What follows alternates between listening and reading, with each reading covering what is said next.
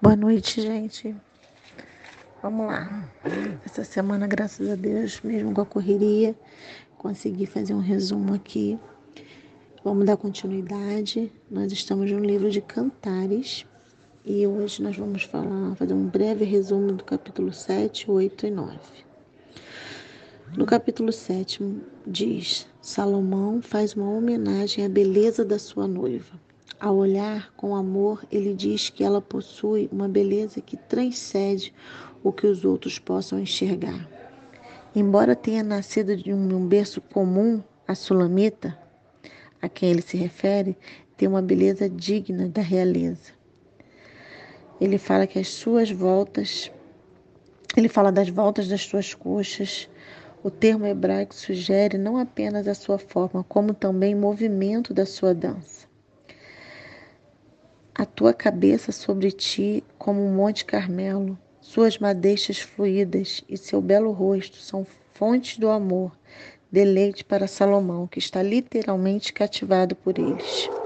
Resume a alegria do rei pela beleza da noiva. Formosa, esta palavra é usada muitas vezes no texto. Palmeira trata-se de uma imagem sensual da fertilização das palmeiras. Afeição, esta é uma palavra usada apenas três vezes na Bíblia. Aqui ela significa desejo sexual. Ela é familiarizada com todos os ambientes, mas especialmente com as vinhas. Desde, desde o princípio dos tempos, as mandrágoras são associadas à fertilização. Cantares nos apresenta um relato. Desculpa, Cantares nos apresenta um retrato poderoso da maravilhosa relação matrimonial. No capítulo 8 vem falando que Deus deseja que todos os casais desfrutem é, essa, essa relação. Então, um casamento descrito em Cantares nos dá a resposta sobre inspiração de, sobre inspiração. A Sunamita diz que o amor descrito em Cantares é nada mais, nada menos que fogo ardente, labaredas do Senhor. O amor entre o homem e a mulher é um amor santo, acesso pelo próprio Senhor. Se estivermos dispostos, Deus continuamente encherá nossos corações e nossos lares com um amor que vem, que nem as águas conseguem apagar, como diz no versículo 7. Se o amor humano é a própria chama do Senhor, então este amor humano refinado e puro, como descrito em Cantares, aponta para o próprio Senhor do amor. A relação conjugal entre o marido e a mulher em Cantares é como a relação de amor entre Deus e seu povo. Podemos então ver em Cântico dos Um retrato de Salomão e de Sulamita, mas Jesus Cristo como Jesus ama a sua igreja, seu relacionamento com a noiva. Puro. Quando fala nessas coisas, não é com maldade, com maledicência, mas é com inocência.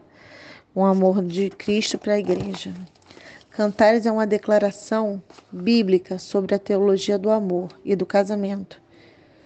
Nós realmente alcançamos o Santo dos Santos e nos tornamos inflamados com a chama do Senhor. No capítulo 9, no versículo 2 diz assim: Beija-me com os beijos da tua boca, porque melhor é o, é o teu amor do que o vinho. Apesar de não pronunciar o nome de Deus, este livro revela a mais excelência dos cânticos. Sua linguagem poética aborda o amor entre o marido e a mulher, reforçando o plano original de Deus a respeito do casamento. A gente vê que tudo isso que vem falando, vem falando sobre o casamento, né? vem falando sobre o amor de Deus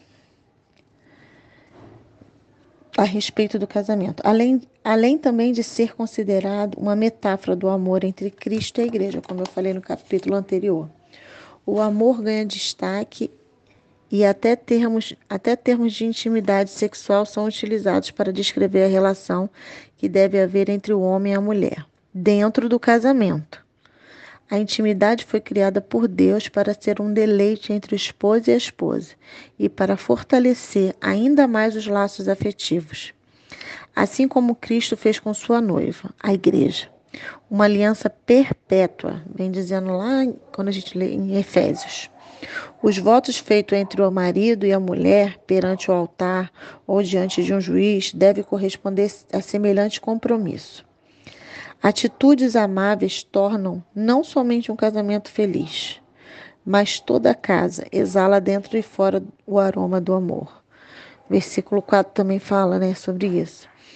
Ele fala assim: não é sem razão que te amam. Um lar cujo amor é o principal atributo sempre será motivo de alegria e de boas lembranças. Que possamos amar mais, que possamos renovar nossos laços, né, nossos casamentos, que possamos exalar esse amor para os nossos filhos, que possamos amar mais na igreja, que possamos ter um elo feito por Deus, de fato, uma aliança renovada. Amém?